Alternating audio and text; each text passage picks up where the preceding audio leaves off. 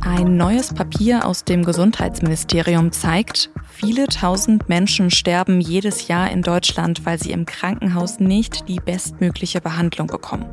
Und bei den Kliniken in Deutschland gibt es teils große Qualitätsunterschiede. Wie Gesundheitsminister Lauterbach das jetzt ändern will und wo die Probleme genau liegen, darüber habe ich mit Angelika Slavik gesprochen. Sie berichtet für die SZ aus dem Parlamentsbüro in Berlin. Sie hören auf den Punkt, den Nachrichtenpodcast der Süddeutschen Zeitung. Ich bin Anmalin Hult. Schön, dass Sie zuhören. Wem es körperlich nicht gut geht, der geht in ein Krankenhaus. Und wenn es sogar ein Notfall ist, nach einem Unfall zum Beispiel, dann gibt es oft keine Zeit mehr, ein Krankenhaus auszuwählen. Dann wird es eben das, das am schnellsten erreichbar ist.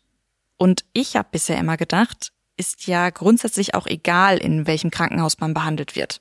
Krankenhaus ist Krankenhaus. Zumindest bei uns in Deutschland. Aber so ist es eben nicht. In welcher Klinik man behandelt wird, das ist immens wichtig. Das zeigt ein Bericht der Regierungskommission zur Krankenhausversorgung.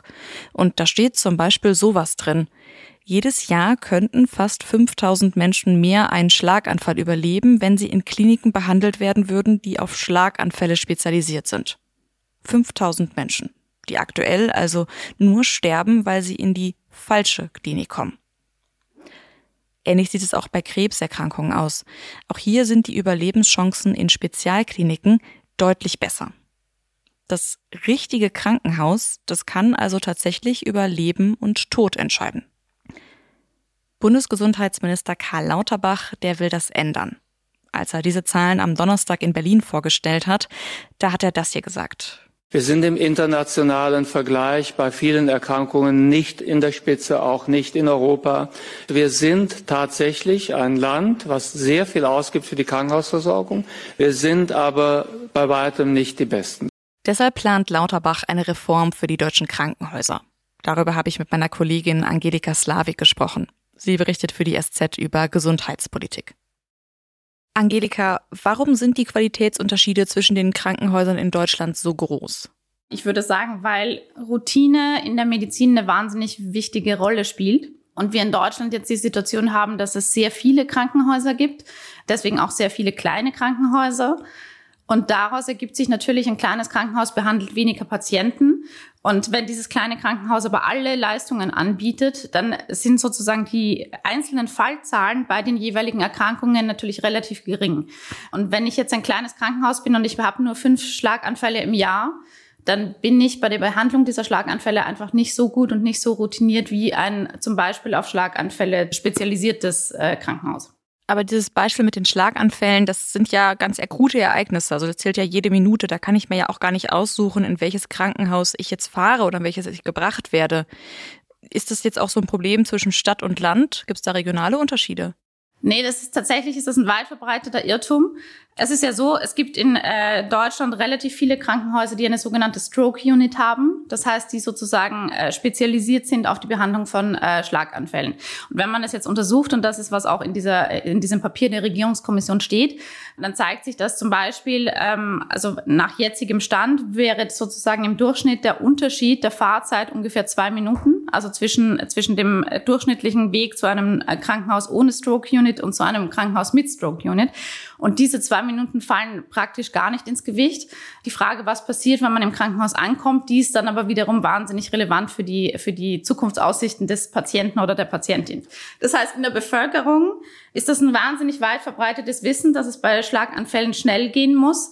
Was gar nicht verbreitet ist, ist das Wissen darum, wie groß die Unterschiede sind zwischen den einzelnen äh, Krankenhäusern. Man muss auch sagen, dass die Ausgangssituation so ist, dass es in Deutschland so viele Krankenhäuser gibt wie nirgendwo sonst. Das heißt, wenn man mit anderen Ländern vergleicht, niemand hat so viele Krankenhäuser in so unmittelbarer Nähe. Man muss aber auch sagen, dass diese, diese Dichte der Krankenhäuser uns aus Patientensicht jetzt nichts genützt hat bis jetzt. Muss ich mich dann als Patientin jetzt einfach informieren, welche Krankenhäuser bei mir in der Nähe auf was spezialisiert sind oder wer muss das auf dem Schirm haben?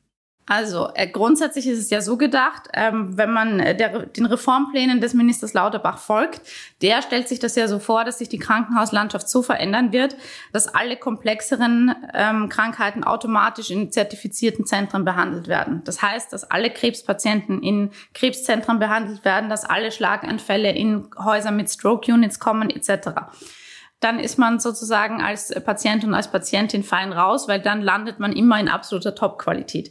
Das ist im Augenblick nicht der Fall, muss man ganz klar sagen.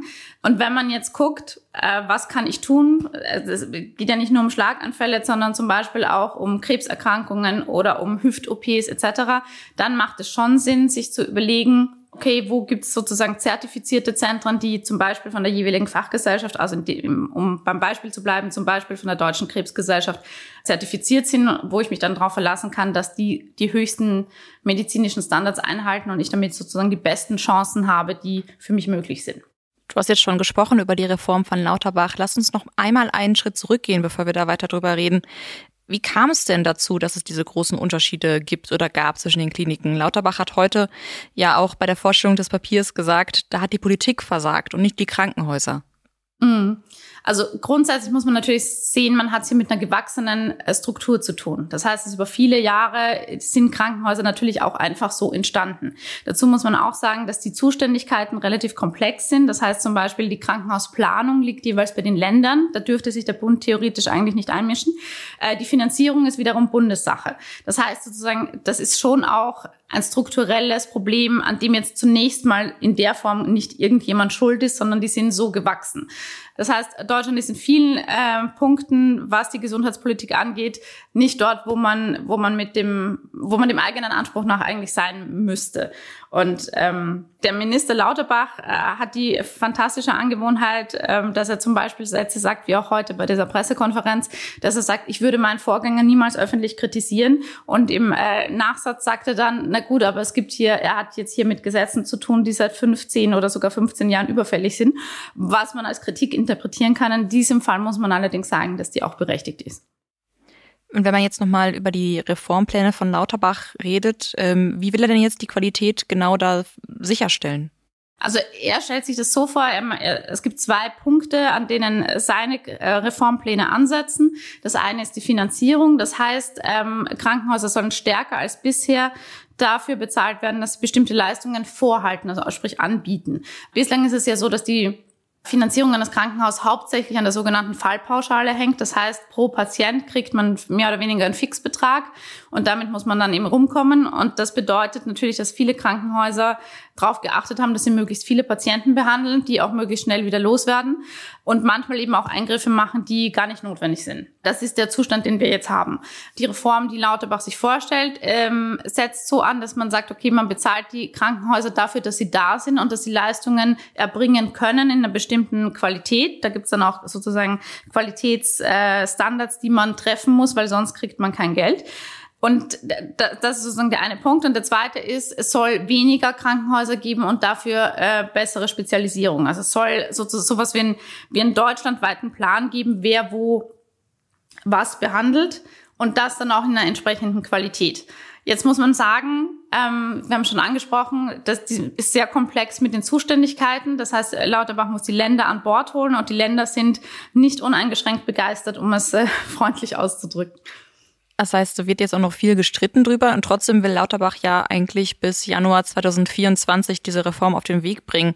Bis dahin dauert es jetzt ja noch so ein bisschen, wenn sie denn dann wirklich so kommt. Was würdest du denn jetzt Patientinnen und Patienten raten, die sich jetzt Sorgen machen, nachdem diese Qualitätsunterschiede bekannt geworden sind?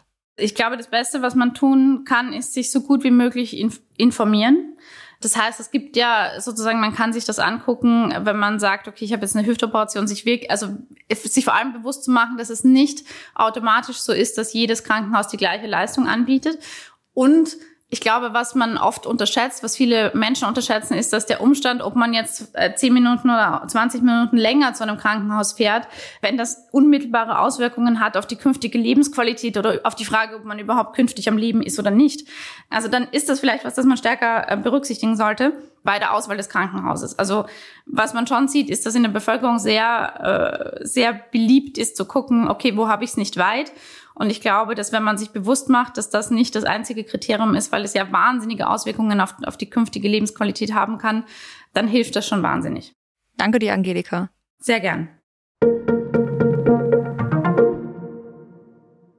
Bei der Bahn könnte es bald unbefristete Streiks geben, denn die Eisenbahngewerkschaft EVG hat am Mittwoch die Tarifverhandlungen mit der Bahn für gescheitert erklärt. Obwohl die EVG und die Bahn offenbar gar nicht mehr so weit auseinanderlagen. Die EVG will unter ihren Mitgliedern jetzt eine Urabstimmung durchführen und sollten die zustimmen, dann könnte es bald unbefristete Streiks im Bahnverkehr geben. In Brasilien steht ab heute der ehemalige Präsident Jair Bolsonaro vor Gericht wegen mutmaßlichem Machtmissbrauch. Bolsonaro soll in seiner Zeit als Präsident immer wieder das Wahlsystem in Frage gestellt haben. Wird er verurteilt, dann könnte das seine politische Karriere beenden. Er würde dann lange von allen politischen Ämtern gesperrt werden. Schon seit mehreren Tagen suchen Rettungskräfte nach einem vermissten U-Boot, das auf dem Weg zum Wrack der Titanic war. Mittlerweile gehen Experten davon aus, dass den Passagieren an Bord der Sauerstoff ausgegangen ist. Der Sauerstoff, der sollte für etwa 96 Stunden ausreichen und die sind jetzt abgelaufen. Diese Zeitangabe ist aber nur ein Richtwert. Allerdings sollten die Rettungskräfte das Tauchboot tatsächlich noch orten können, dann würde eine Rettung nochmal einige Stunden dauern. In Nordrhein-Westfalen, da haben heute die Sommerferien begonnen und für mich ist das so ein bisschen das Startzeichen für den Sommer. Und das erinnert mich daran, dass ich mich jetzt mal dringend um meinen Urlaub kümmern muss. Da ist nämlich noch gar nichts gebucht. Aber wer jetzt auch so spät dran ist wie ich, muss sich in diesem Jahr auf richtig hohe Preise einstellen für den Urlaub. Denn diese berühmten Last-Minute-Schnäppchen, die gibt's quasi gar nicht mehr.